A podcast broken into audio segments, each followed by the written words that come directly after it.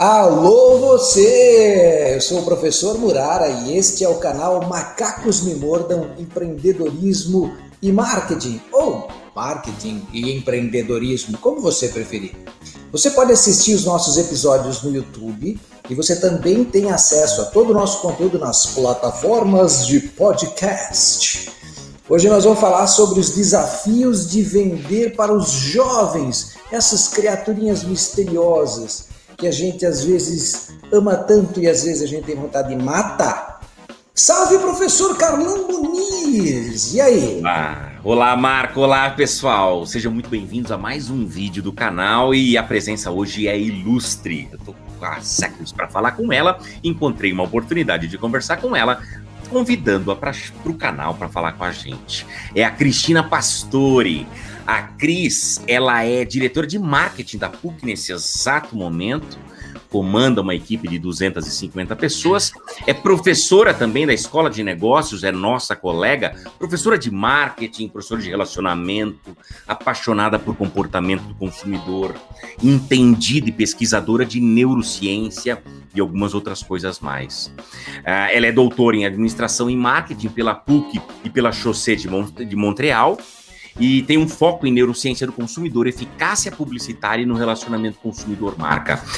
Cris, muito obrigado por ter aceito o convite, muito obrigado por ter vindo conversar conosco, você que hoje está tão iluminada aí na sua casa. É uma alegria, gente. Marco, Carlan, obrigado pelo convite. É, tô eu aqui na expectativa para a gente sair conversando sobre um monte de coisa. Obrigada mesmo. É, acho que, sem dúvida, a gente vai ter aí uma conversa muito bacana e, e, a gente também espera depois reverberar essa conversa com todo mundo que nos assiste, com certeza. Né? Beleza, que legal, que legal. Bem, eu sou o primeiro a fazer a pergunta então.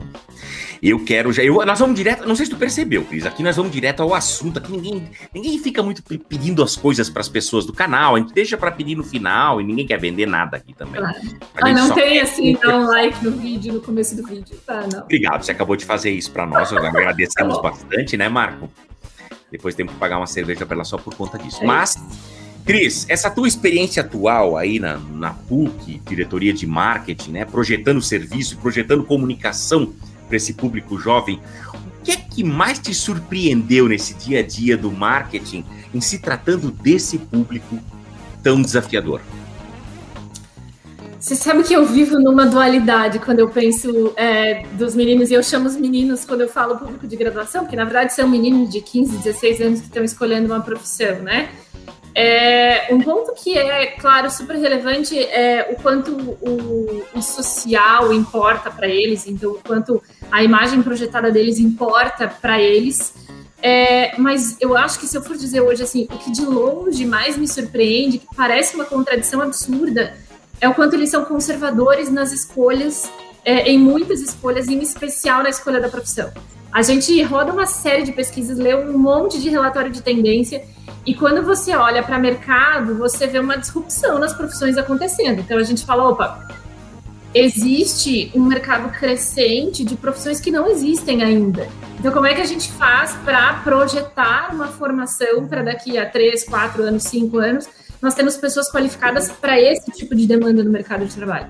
Mas quando eu converso com um menino de 15 anos, e, e tem aí um relatório maravilhoso do Fórum Econômico Mundial que fez o mesmo em nível global, eles dizem que eles vão fazer direito, engenharia e psicologia, eles vão fazer formações clássicas.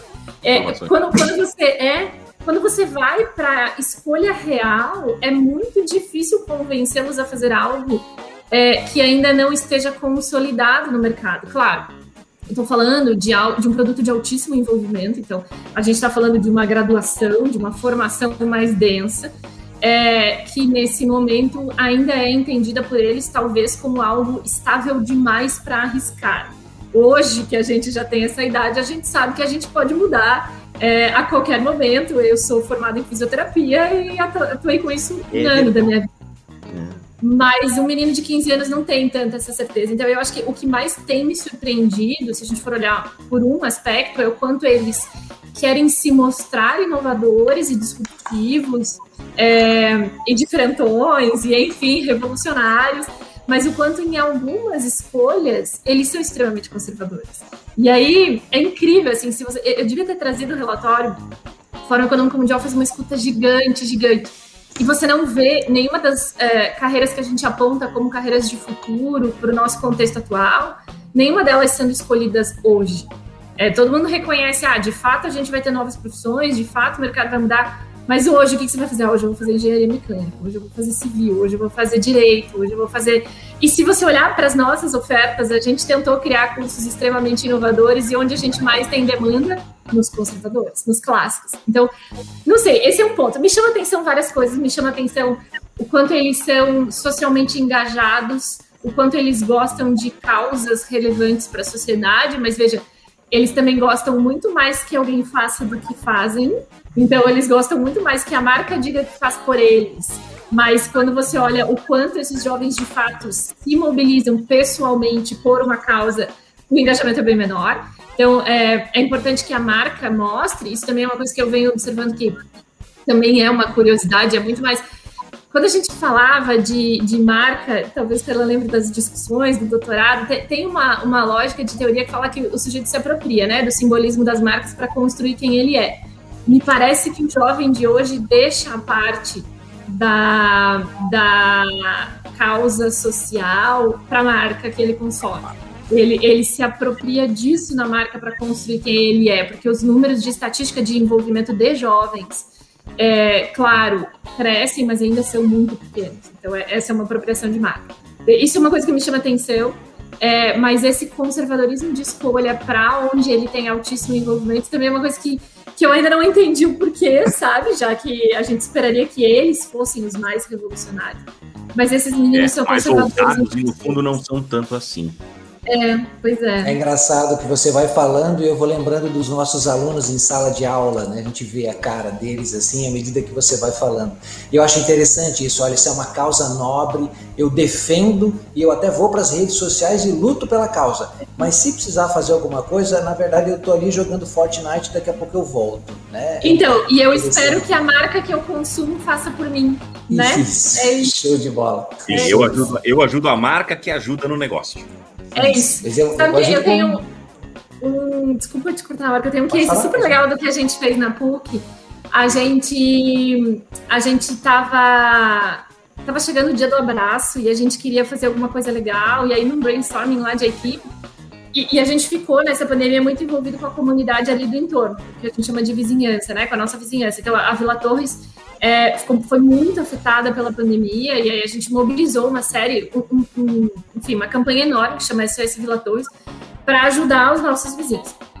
E aí, num brainstorming gigante, como é que a gente faz? Dia do abraço, é, todo mundo falando da SOS Vila Torres. Gente falou, bom, vamos fazer o seguinte, vamos convidar os nossos alunos para que abracem pessoas queridas e a cada abraço deles, a gente dá um abraço na Vila Torres e dou um real em alimento para Vila Torres. E aí todo mundo, nossa, super legal, beleza, qual que é o budget para isso? A gente falou, putz, vamos deixar aí X dinheiros disponíveis e não vai passar disso de jeito nenhum. Gente, colocamos no ar de manhã e era assim: é, marque nos comentários um amigo que você quer mandar um abraço hoje, já que a gente está no meio da pandemia, e a gente vai transformar isso em um real em, em alimento para a gente doar para os nossos vizinhos, e aí a gente vai estar tá dando o seu abraço para o nosso vizinho o negócio foi crescendo, foi crescendo, foi crescendo, foi crescendo. Deu meio-dia, a gente estava em 20 mil comentários. Deu, eu sei que deu 8 da noite, a gente encerrou a ação em 50 mil comentários, porque eu falei, chega, meu orçamento não dá conta de quanto é sim, meu Deus. 50 mil comentários, e se você olhar o engajamento da PUC, não é, isso não existe, sabe? Foi o maior case de engajamento que a gente teve até hoje, é, numa ação relacionada a um propósito e tudo mais, mas a PUC estava fazendo. Quando a gente pede para os alunos tragam alimentos, doem alimentos, o engajamento era muito menor, sabe? Então, esse ponto de comparação de assim, essa parte a minha marca faz por mim, eu gosto das marcas, eu procuro marcas que tenham essa causa, essa parte ela faz por mim. É, acho Não, que isso também outra, é um ponto curioso. Assim. E outra, Cris, pelo que você falou aí, ou seja, você colocou o meio digital como sendo a ponte, e aí eles estão em casa. Ou é, eles participam disso da mesma forma que, por exemplo, se engajam, sei lá, num Big Brother para fazer a, a votação, ou seja lá. Ou seja, parece que a parte digital eles se sentem muito em casa para participar. Né? É, é isso. E foi, foi fácil, né? Não exigiu esforço, assim. Se a gente for pensar no, no esforço pessoal em prol da causa, foi mínimo, foi marcar um amigo num comentário, né? Então foi, sim, sim. foi legal para ele. Sim. Mas é uma geração ele, ele, ele, investiu ali 5, 10 segundos para fazer o comentário, usar a hashtag, colocar o amiguinho e, é. e tá tudo certo. O resto é por conta da PUC. Isso, exatamente, exatamente. Bom, Cris, olha só, o público jovem ele é sempre alvo comum de muitas marcas, né? Quase, quase todas elas têm, têm aí interesse nesse, nesse mercado. Primeiro porque é um mercado grande quantitativamente, né? E depois porque ele, o jovem, uh, ele tem uma força natural para reconfigurar hábitos de consumo, preferências, alterando o ambiente competitivo e tudo mais. Que mudanças você percebe no jovem, é, que é o target de hoje, em relação ao jovem de 10 anos atrás, de 20 anos atrás? É, o que você percebe de diferente nessa galera? Pois é. Quando a gente, quando a gente olha, é, talvez o, o, o, perfil da escolha desses meninos, né?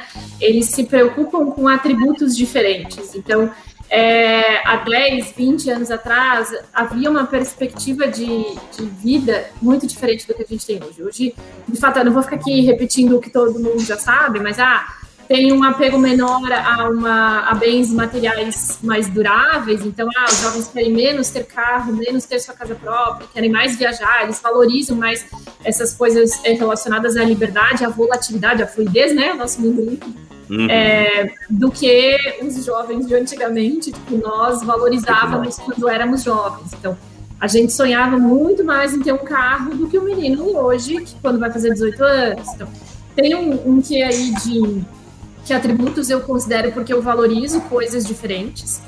É, mas eu acho que, em essência, se a gente for voltar, porque é a base de tudo, é assim, você tem que entender que cada pessoa é uma pessoa, cada pessoa tem um contexto sociocultural em que ela está inserida e que por conta disso ela foi criada de uma determinada maneira, que ela se expõe a determinados estímulos, com isso ela forma um conjunto de valores e não há e talvez essa seja uma outra grande diferença, não há um grande consenso entre as tribos. Então hoje a gente tem um, uma quantidade muito maior de tribos, se eu fosse falar assim. E aí a, a, nossa função enquanto profissional de marketing continua sendo entender a tribo, quer dizer, a gente continua falando, ah, quando eu falo para os alunos, professor, o que, que eu preciso aprender? Você precisa aprender duas coisas, você precisa aprender de entender consumidor e ter estratégias boas. Isso era há 50 anos atrás e vai continuar sendo daqui a 50 anos. A diferença é, e sempre vai ser, em quais atributos esse consumidor considera. E aí eu acho que Hoje eles são muito mais individuais entre si, eles gostam muito mais de formar grupos menores, assim, então é mais difícil acessar, sabe? É, exige muito mais esforço segmentado. Acho que a hipersegmentação veio para nos ajudar a ser mais eficiente, sem sombra de dúvidas. Assim, eu sou uma fã da estratégia de hipersegmentação, embora seja difícil a operacionalização. Mas eu acho que não tem como fugir daí, sabe? Acho que uma grande característica é há segmentos cada vez menores de semelhantes. Eles se agrupam em grupos, se agrupam em grupos, ótimo. Uhum. Eles se agrupam em conjuntos cada vez menores de pessoas parecidas. Eles gostam mais de serem diferentes. Então, é, é mais difícil compreendê-los, porque você tem que compreender mais variáveis. Você não precisa. Cinco Sim. grupos não resolvem teu problema. Não, Mas e outras, gente... a própria mensagem precisa ser um pouquinho diferente, né? Diferente para cada um, para sensibilizá-los.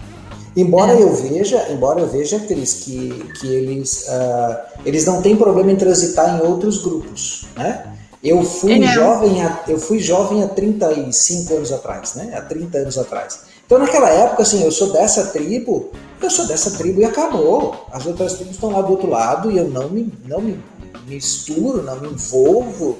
E eu sou um velhinho assim também hoje. Eu só ouço rock and roll. Deus que me livre o sertanejo universitário, o axé, o pagode, o funk. Eu quero que as gravadoras disso uma falência, porque eu sou da tribo do rock and roll. Mas eu fui jovem há 30 e poucos anos atrás. Essa garotada de hoje, eles não têm problema nenhum em transitar. Eu, sou, eu, eu me identifico aqui, mas eu não tenho problema em transitar ali, converso com o pessoal de lá, troco ideias interessantes com, com outras tribos sem, sem problema nenhum. A gente percebe isso muito forte neles.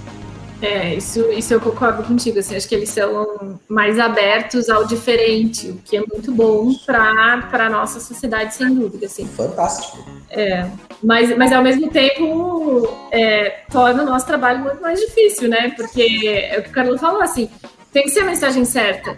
E quando você tem cinco mensagens, é muito mais fácil de operacionalizar do que quando você tem que fazer 150 mensagens. É, pois como, é. é que você, como é que você consegue chegar nesse nível de granularidade de falar porque sempre foi falar a coisa certa para a pessoa certa, mas as pessoas eram mais parecidas. Agora, agora as pessoas são mais individuais e mais exigentes também, talvez, porque como o nível de profissionalização da entrega, de, de personalização, de marketing cresceu, é, a gente tem tudo muito personalizado. Então a gente tende a rejeitar o que não é personalizado, o que não é específico para a gente. Então também a competição ficou muito mais acirrada por ser relevante porque os seus concorrentes estão mais eficientes também. E aí isso faz com que o consumidor naturalmente se torne cada vez mais é, exigente, porque ele recebe coisas cada vez mais prontas para ele. Não, e Cris, a sensação que eu tenho é que não é um mercado fácil de se diferenciar, né? Não é um mercado fácil. Né? A gente chegou num ponto, agora falando uma, uma questão mais macro brasileira, nós chegamos num ponto de ter uma quantidade de, de faculdades absurdas. Hoje, pelo que eu percebo, acho que você domina melhor o tema, mas você tem grandes grupos de educação trabalhando e, e tem a história do digital, ou seja, muita gente fazendo cursos mais baratos e tal. Olha, não é um mercado fácil para se diferenciar, para agregar valor. É. Sim. É, eu, eu, sem dúvida, se a gente for olhar para a educação, para o ensino superior, assim, hoje eu acho que há um desserviço em favor da qualidade no Brasil, sem dúvida, sem dúvida, assim, eu acho que a gente é, agora, falando enquanto sociedade, a gente perdeu a mão é, na balança entre lucro e qualidade. Eu acho que a nossa sociedade sai prejudicada com isso. É, e aí o problema é, eu, eu, fico falando esse tempo todo, assim, ah, quando só tem caneta Bic no mercado, fica mais difícil vender Montblanc do que quando tem várias muito parecidas. E aí Montblanc é, é um exagero, mas assim, e a Bic também tem qualidade, mas, mas nos contrapontos, assim, se todo mundo passa a priorizar, por exemplo, o ensino é, onde o aluno é autodidata, o aluno estuda sozinho, fica mais difícil mostrar valor na mentoria do professor, na tutoria do professor, porque, sei lá, é como se de repente, ah, só tem plástico no mundo, fica mais difícil convencer alguém a comprar vidro. Então, é, é, é super difícil, assim, você começa a pasteurizar a entrega é, seja no ensino, seja em qualquer, qualquer mercado, mas você começa a pasteurizar a entrega e a diferenciação se torna muito atípica. Então, quando a gente fica falando de qualidade de formação, de formação técnica e humana, enfim, vou aqui fazendo propaganda. Hum, hum. É, mas enfim, Sim, dos é valores, mais... né? Dos valores da PUC. Não, vamos fazer propaganda assim. A católica também é a mesma. É, mesma... então. Também ah, é super importante formar um ser humano integralmente, alguém que tenha ética no seu dia a dia. Tudo se só você falar isso, é muito mais difícil convencer que isso é relevante do que se todo mundo falar isso. Então, sempre que você está sozinho no jogo tentando tornar um atributo relevante, é mais difícil. E aí, é, não acho, enfim, nenhum modelo errado. Eu acho que a balança precisa equilibrar sempre, porque o produto que se entrega no final do dia, e vários mercados são assim, é um produto que exige muita responsabilidade com quem consome. É diferente de você vender um chocolate, que basicamente ele só não pode é, fazer mal naquele momento, assim. É, a, prometer a alguém que você vai ajudá-lo a ser uma pessoa melhor é, exige uma responsabilidade gigantesca Sim, da marca que promete. Uhum. E aí, se essa balança desequilibra, às vezes a sua promessa não é entregue, né? Então, é, essas, nós somos de uma essas... época Marco, nós somos de uma época onde você entrava na faculdade para ganhar uma formação até como pessoa. É. E, de, de, uns anos para cá, de, uma, de algumas décadas para cá, se vendeu muito a história da. Não, é a profissão. É a profissão, é um negócio que me, me coloca no mercado de trabalho logo. É e isso tá aí. tudo certo. É, eu, eu tenho falado muito, eu sempre trabalho com o último semestre dos cursos, né? É, e eu falo muito com eles o seguinte: pega você com, com, com 17 anos, 18, que entrou aqui, sentadinho, e sente-se você que tem agora 21 e está terminando o curso, sentem-se um do lado do outro e batam um papo, conversem, para você perceber o quanto você evoluiu, como você estava aqui todos esses dias por quatro anos, você não percebeu mas se você colocar você sentado com você, o cara do primeiro semestre e do último, você vai perceber o quanto você cresceu. Yeah. Então, as, as, as uni-esquinas, a Universidade da Esquina, né, é, a, a Unimajo, a Universidade da Mãe Joana, elas me incomodam muito porque elas nivelam por baixo, elas, elas te dizem que é tudo a mesma coisa e que, e que eu também vou te botar no mercado com qualidade. E a gente sabe que, que assim, uma mensalidade extremamente baixa, é, quanto vai ser o valor hora do professor? Qual é o professor que vai, qual é a formação do professor que vai se submeter a trabalhar por um valor hora é, semelhante ao que, sei lá, o Estado paga para o professor? Uh, bom, eu comecei a minha vida como professor no Estado, né? Enfim, uh, mas assim, não dá para você entregar extrema qualidade com, não dá para você comprar um Audi e pagar o preço do Fiat Uno, né? Assim como você falou. A conta não fecha, né? É, não dá, a conta não fecha. Invariavelmente a gente acaba passando essa conversa pelo preço, né? porque é o que os caras ficam no mercado jogando na cabeça das pessoas o tempo todo. É, tem uma professora amiga nossa, o Carlão conhece, a Ariana, ela sempre fala o seguinte: é, se você quer pagar barato pela sua formação, é, não reclame depois se você for um profissional mais barato no mercado. Né? Se as melhores oportunidades não sobrarem para você e você ficar com as vagas que pagam menos, é o preço que se paga para pagar menos na formação também. Mas enfim, essa é uma discussão mercadológica que, que não cabe aqui. É, mas legal, legal essa conversa. Né? Legal as metáforas que tanto o Marcos ou como, a, como a Cris usaram aí para falar do mercado. É uma, a metáfora ajuda a entender. Cris, uh, quando tu foi falando das, das respostas para essas dúvidas nossas, tu falou muito em pesquisa. Tu, tu, falou desse relatório mundial, tal, né? Enfim, já está aí, foi, não foi feito para especificamente para um cliente, mas tu falou que lá na PUC vocês têm relatórios. Vocês utilizam muito. Eu queria te perguntar qual é o papel da análise de dados, do data analytics e, e da pesquisa de mercado no teu trabalho, no trabalho da tua equipe. Eu, eu, eu acho que, aliás, eu não lembro quem foi, mas é uma executiva de marketing de alguma empresa é, que eu vi no LinkedIn, e ela disse que quando perguntam a ela o que ela faz, como é a profissão dela, e ela diz que ela é um misto de Einstein e Frida Kahlo. Que é isso o que o profissional de marketing tem que fazer. Eu achei genial. Porque para mim é justamente isso, assim. É, eu acho que não tem espaço para você achar que você sabe alguma coisa. Ou você trouxe essa informação muito bem embasada de uma análise, e aí não necessariamente uma análise quantitativa, pode ser uma análise qualitativa, mas tem que ter uma análise, quer dizer, eu não sou meu público-alvo. E, e, e, eu repito isso para minha equipe o tempo todo, assim, eu repito isso para todo mundo na universidade o tempo todo, assim, professor, você não é o público-alvo dessa ação. Então, o que você acha que você sabe, assim, pode ser que você saiba porque você leu sobre o público-alvo. Mas o teu gosto pessoal não entra na, na conversa, não pode entrar. Então, eu falo isso muito Hoje a gente está com uma agência incrível e quando a, a agência apresenta as coisas para gente, é, se, eu sempre abro falando assim, olha, e uma das campanhas, a gente está com duas campanhas no ar, uma eu adorei, a outra eu fiquei meio assim, mas se funciona para eles, quem sou eu na fila do pão para dizer que não gostei, sabe? Então, é muito isso, assim, a gente usa muita pesquisa o tempo inteiro, seja pesquisa para gerar insight para produto, então todos os cursos novos que a gente lança, eles vêm com uma pesquisa qualitativa com alunos de terceirão, de segundo ano, com pesquisa com profissionais que estão contratando no mercado, com dados de LinkedIn. A gente varre o mercado para entender as pessoas querem ou não querem isso. A gente usa a pesquisa o tempo todo é, para monitorar a performance dos nossos produtos. Eu sei que é estranho falar isso para uma universidade, mas a gente acompanha a performance de produto, então a gente usa isso.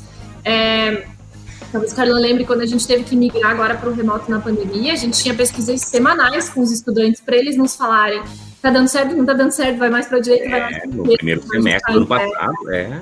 É. é. E, e para tomar decisões a gente monitora muita métrica, sabe? Então, tem uma expressão, outra expressão que eu adoro, que é matemarketing. Eu acho que ninguém mais faz marketing sem matemática hoje. Assim. Então, a gente monitora muitos os dados dos nossos consumidores o tempo todo é, e fica buscando é, entender como as coisas estão acontecendo, sabe? Para mim não existe, não existe um profissional de marketing que consiga ser eficiente sem se apoiar em coleta e análise de dados do seu consumidor. Assim. Ah, acho que aquele estereótipo dos anos 80, talvez, do cara que era um gênio dentro da agência, que sabia tudo, e tinha as melhores ideias, acertava as melhores campanhas. É, acho que hoje esse cara precisa de muito mais pesquisa para conseguir entregar o mesmo resultado, sabe? É, precisa, não tem como, assim. E, e, eu sou muito apegada com o número, então eu incomodo demais a minha equipe. A gente, a gente deu um salto enorme nos últimos dois anos em, em capability de analytics, assim. A gente precisa monitorar tudo o tempo todo. É, senão você não sabe o que está acontecendo, senão você está no escuro. Assim. Então, é, para mim, é, coleta de dados é a base de qualquer dia, de qualquer decisão, de qualquer trabalho, sabe? Mas deixa eu te deixa eu, é, é explorar melhor a tua resposta. Por exemplo, tu tá falando de dados que estão dentro de casa. Você consegue me dar exemplos? E, e tu tá falando, tu falou ali do terceirão e tal, de dados primários mesmo. Consegue uhum. me dar uhum. exemplos dos dois tipos de técnicas do, do, do, do que, que se analisa, por exemplo, dentro de casa e do tipo de técnica que você já usou para falar com o mercado? Oh, vou te dar dois exemplos exatamente de campanha de graduação, essa que foi para a última que foi para a rua agora. É, para a gente definir aí tom de voz, é, conceito visual, que vídeo. Então a gente comprou ilustrações de um ilustrador gringo super famoso e nós somos, em Curitiba ou no Paraná, a única Yes que não usa foto, que está usando ilustração, super colorida. A gente quis ir para um caminho visual só nosso. É, para isso, o que, que a gente fez? Além de pegar um monte de relatório de como essa geração funciona, a gente chamou 15 estudantes de ensino médio para co-criarem a campanha junto com a gente. Então foi um faz, valida, faz, valida, dá ideia, entende, faz pesquisa em profundidade, volta, durante todo o processo de criação. E aí, uma vez que os 15 falaram, é isso, é isso que eu espero ver na rua de uma universidade que vocês dizem que vocês são, aí a gente voltou para um outro grupo diferente para fazer o double check com o outro. Então, isso aconteceu. E aí, o que a gente fez? Bom, agora a gente precisa partir para fazer o aluno querer se inscrever nisso. Então, a gente rodou teste AB no mundo real, sobe dois ou três tipos de anúncio e, e analisa a performance deles. E a gente fez com a nossa landing page. A gente deixou a landing page no ar e os primeiros 20 dias foram de mudança de estrutura. A gente ficou monitorando onde as pessoas clicavam, o que, que elas iam, qual era o caminho que elas faziam para facilitar o caminho até a matrícula. Então, uma, uma mudança muito grande foi que, para a gente, internamente na universidade, é, primeiro vinha a forma de ingresso, depois vinha o curso.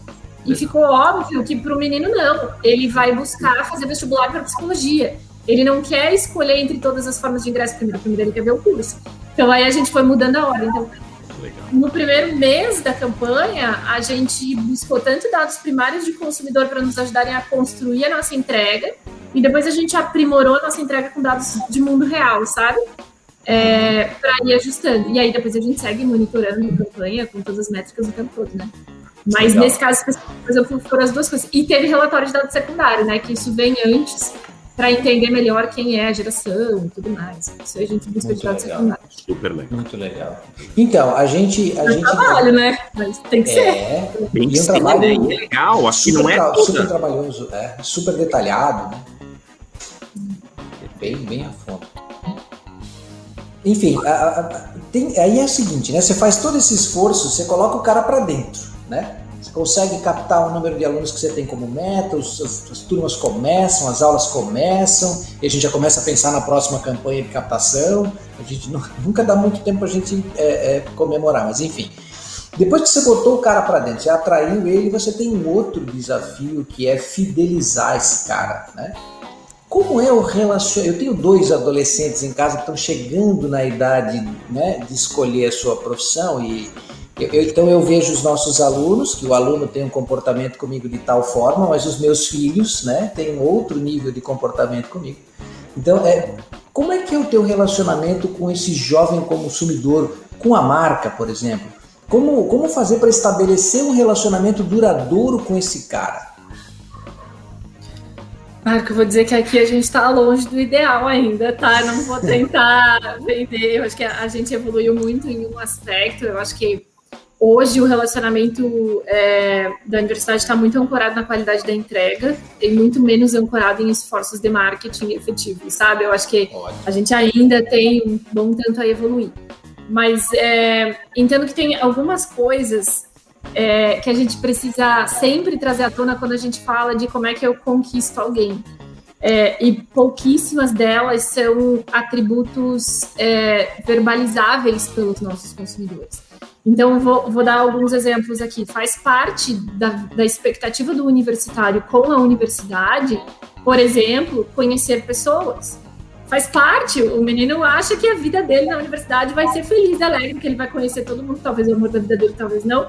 Mas tem esse que é social, que é uma expectativa da universidade, que a universidade não vai prometer para ele, ai, vem estudar comigo você vai ter muita festa legal, não vai. Mas ele espera que isso aconteça na universidade. Ele também espera e aí é uma relação de amor e ódio com a entrega, porque ele espera não sofrer. Nós somos seres humanos que não gostamos de sofrer. Então, é, fisiologicamente falando, a gente busca prazer e descanso, basicamente, no tempo todo. Fisiologicamente falando, né?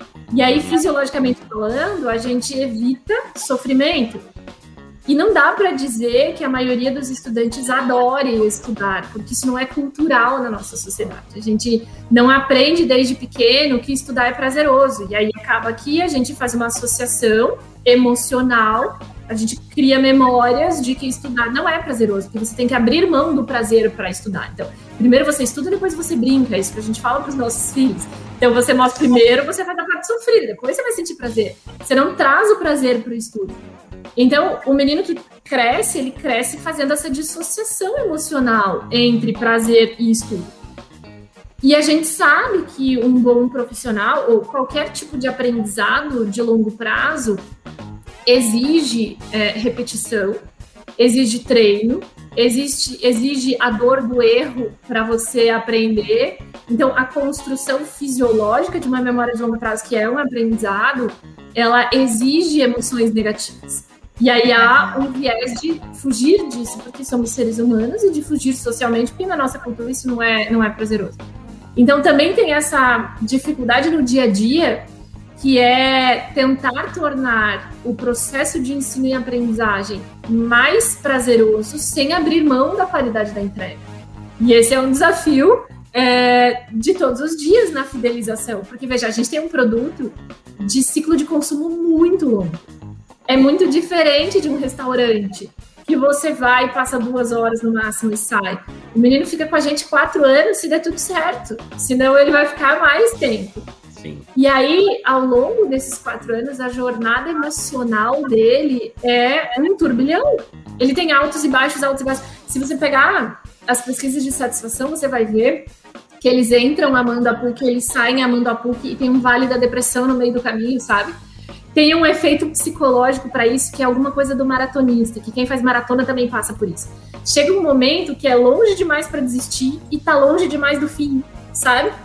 E aí esse é um grande desafio de fidelização, porque como é que você minimiza esse vale da depressão do meio do caminho? Porque ele já cursou dois anos, ele não vai trocar de profissão agora. E aí ele entra em crise porque ainda faltam dois para se formar, sabe? E aí esse Muito interessante. Então, Tô lembrando do doutorado agora. Então. é, então, eu acho que assim, hoje, a, onde nós estamos e, e o que, que a gente imagina como uma estratégia de fidelização que vai funcionar. É, a gente está estudando muito a fundo a jornada dos, dos consumidores. Tem muita gente que não gosta de chamar de, de estudante de cliente, para mim, enfim, tudo a mesma ah. coisa. É, a gente está compreendendo a fundo a jornada de cada um deles dentro do curso. E a gente está entendendo onde estão os vales, onde estão as dores, os, os... E, isso está sendo mapeado. Para daí, na sequência, e esse é o nosso grande desafio de 2021, a gente criar uma jornada é, de emoções positivas quando ele está passando pelas maiores dificuldades. Tá? A gente sabe que em determinado momento dói mais. Então, tem alguns processos dentro desse ciclo de consumo vou dizer lá, a rematrícula, o ajuste acadêmico. O menino deixa para a última hora, não tem mais a disciplina que ele quer fazer, é um inferno emocional na vida dele, porque ele não vai estudar com amigo, ele não vai estudar no horário que ele quer, ele não vai quê. Beleza, ali tem uma crise emocional. Como é que a gente minimiza essa dor? Então, a, a, a nossa estratégia de fidelização está indo muito mais por isso, sabe? E aí eu acho que é um pouco aplicável a qualquer contexto, assim. Entendendo muito bem a jornada de consumo do teu cliente, você consegue desenhar uma jornada positiva. Então, é, eu odeio exemplos clássicos, mas a Disney é um exemplo disso, onde você fica uma hora na fila do brinquedo se divertindo. Você está uma hora na fila do brinquedo, mas você, eles criaram uma jornada tão maravilhosa que você está na fila do brinquedo adorando estar na fila do brinquedo. Então, talvez o nosso maior desafio, mas eu acho que o desafio de qualquer marca é, entendendo essa jornada, construir uma jornada paralela, sabe? Onde você não tenha vales de emoção negativa. Porque quando você fala em fidelização, você fala muito em, em, em movimento emocional com a marca, né? Até um, um, determinado momento em que, numa escolha futura, ele nem considere outras marcas, porque ele já tem uma relação afetiva muito grande com essa.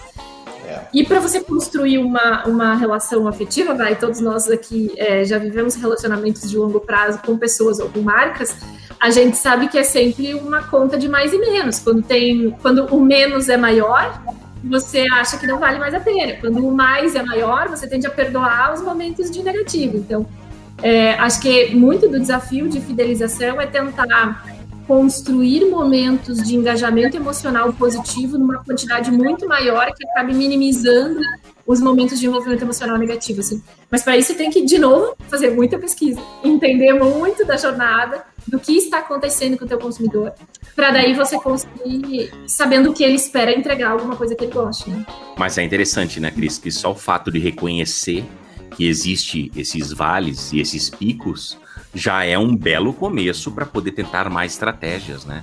Porque às vezes a gente, se a gente não compreender, a gente pô, tá, tá tendo evasão bem ali no terceiro e no quarto período e ninguém, ninguém sabe por quê e é tal. Né? É, é. É, é, você tem que conhecer muito, né? Se a gente for fazer analogia com, com qualquer outro produto, assim, existe um ciclo de consumo. Você precisa entender onde é a emoção do uau, tipo, passei no vestibular, e é incrível como. Essa é outra coisa que me surpreende nos nossos meninos conservadores, como o vestibular ainda é importante para eles. Ele pode fazer o vestibular agendado, ele pode fazer a prova no dia que ele quiser, na hora que ele quiser, do jeito que ele quiser, mas ele ama a tensão emocional do vestibular, ele ainda gosta disso. E depois aquela explosão do fui aprovado, sabe? É, eles ainda são conservadores nisso. Então, eles gostam disso. Então, ah, vamos acabar com o vestibular? Não, os meninos adoram o turbilhão emocional do vestibular. Eu acho que a gente Não, tem e outra, que... culturalmente ainda é válido, né? É, é, é, a gente precisa minimizar o sofrimento. Eu acho que tem cursos em que a concorrência é muito alta, como medicina, que aí tem um sofrimento psicológico muito grande. Mas a cerimônia, o rito, o rito sabe? De Sim. se preparar, fazer a prova e ser aprovado, é importante para eles. Então, tem que entender. E é isso que você falou, Fernanda. Eu acho que assim, o primeiro passo para qualquer marca evoluir é ser humilde e reconhecer que existem aspectos a evoluir. Porque se a gente, se a gente tiver muito como que é a expressão que alguém me disse? Se, se a gente for muito em si mesmado, né? Ficar tendo muita certeza de si mesmo. Não, não, você não reconhece que... os detalhes. Não, é. é. Cris, não e aí.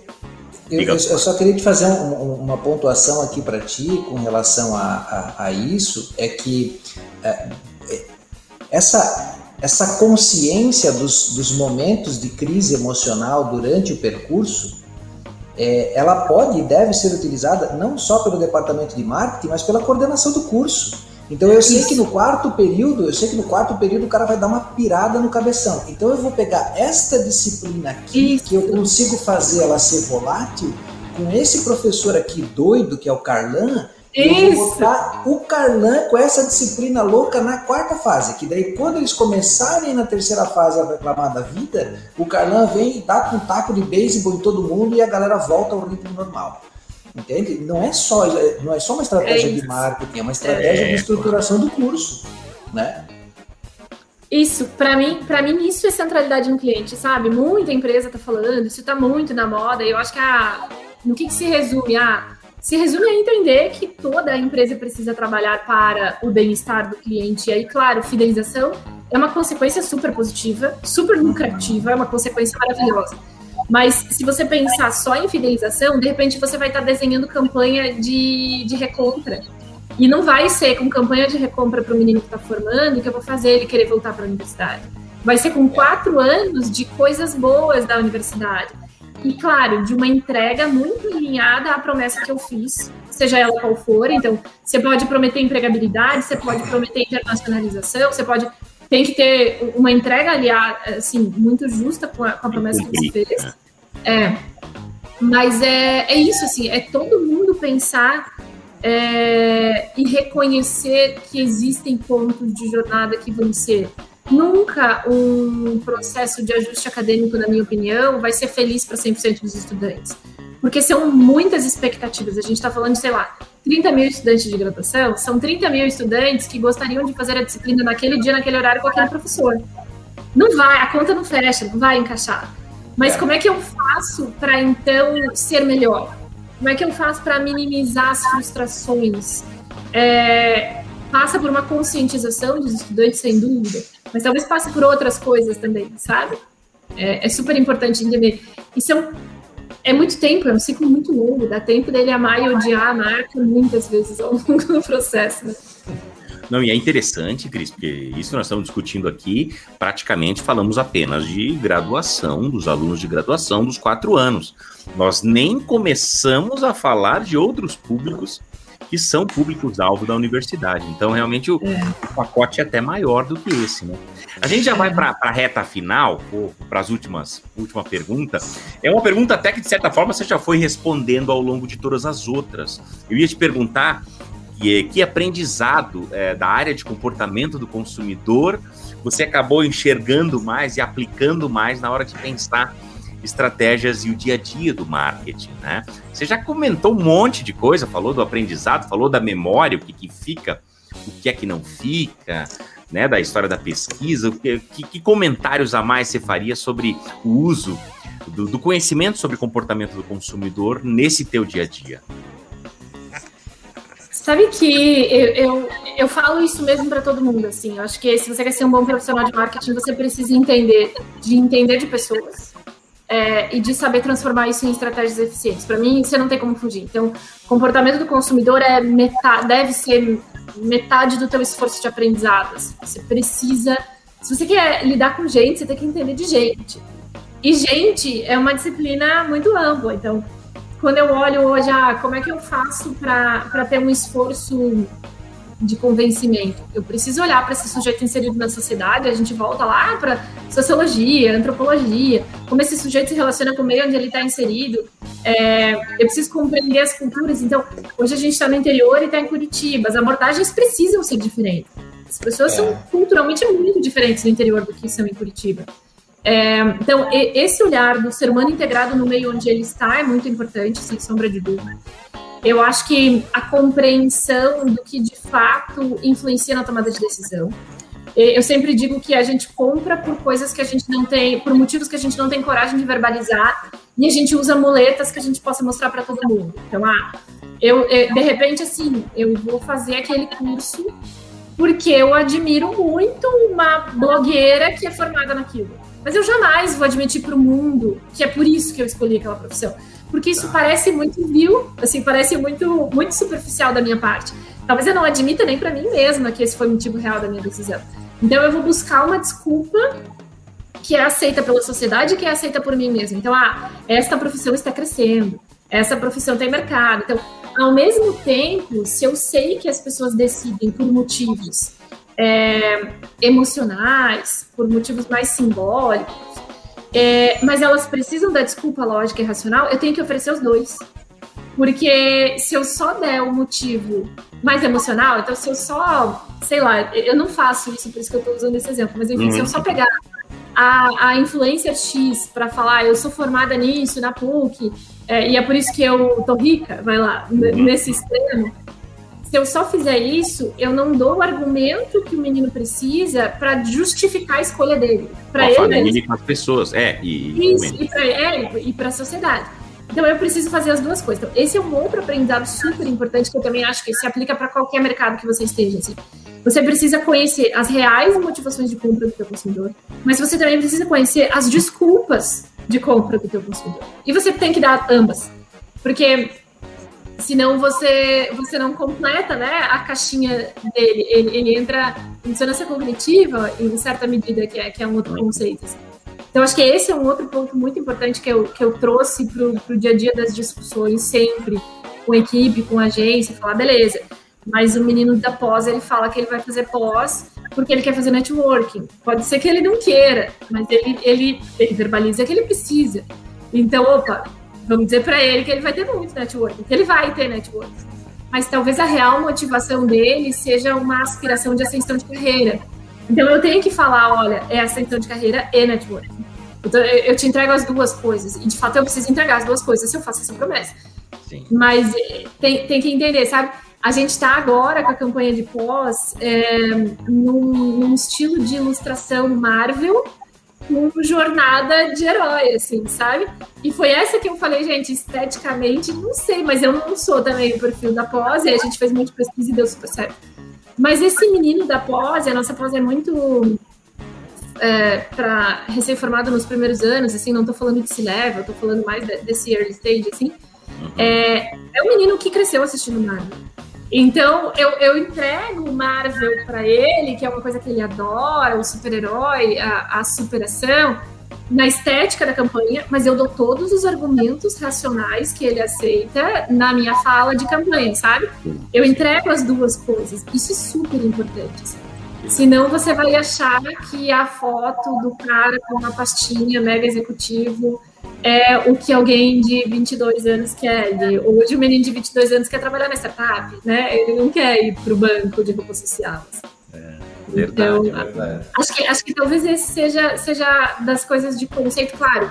Essa base de entender a fisiologia do consumidor, assim, entender como as pessoas funcionam me ajuda muito, muito.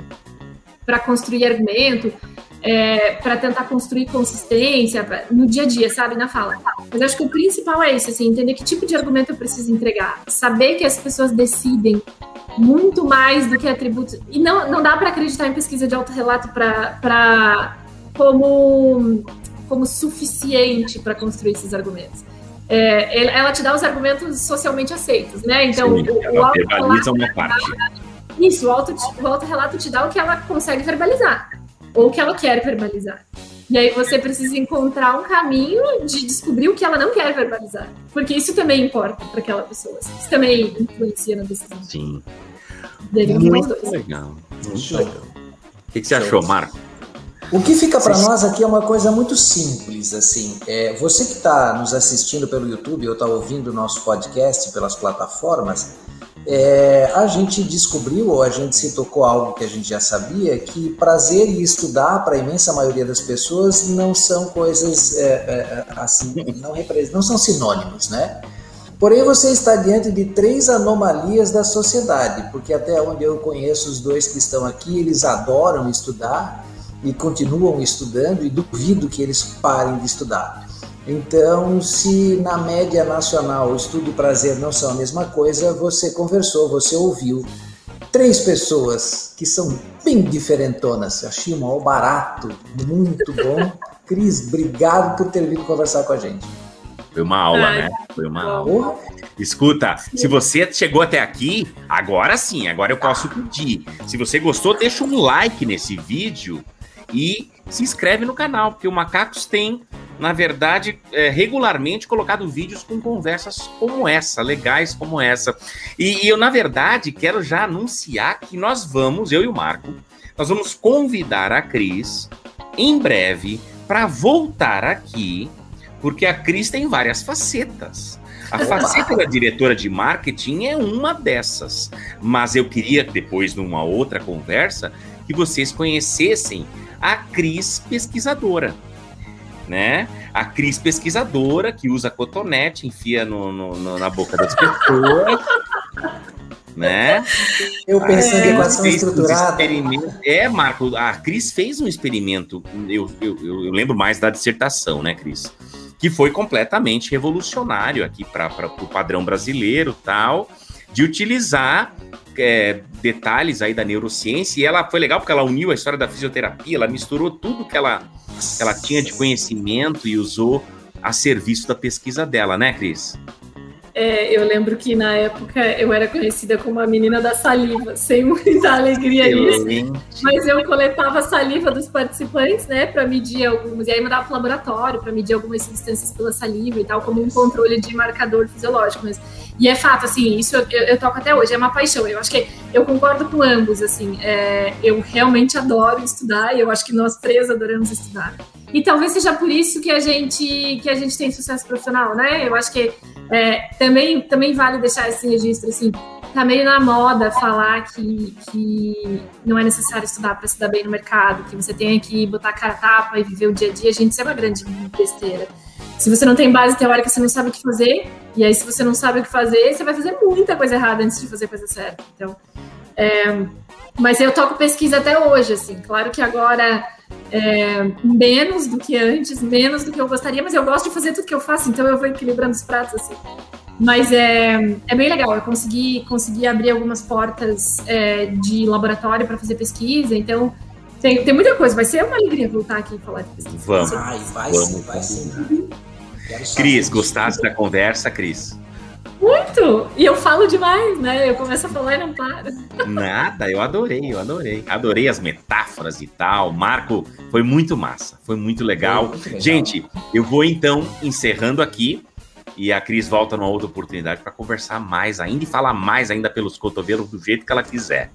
Marco, foi um prazer estar contigo. Hoje eu cortei muito o Marco na hora de conversar, não gostei muito. Tem que deixar o Marco falar mais e eu parar de. Mas eu estava meio encantado pelo assunto. Quando a gente for, quando a gente for pro boteco, a gente resolve isso tomando cerveja. A gente resolve isso na. Beleza, já entendi, já entendi.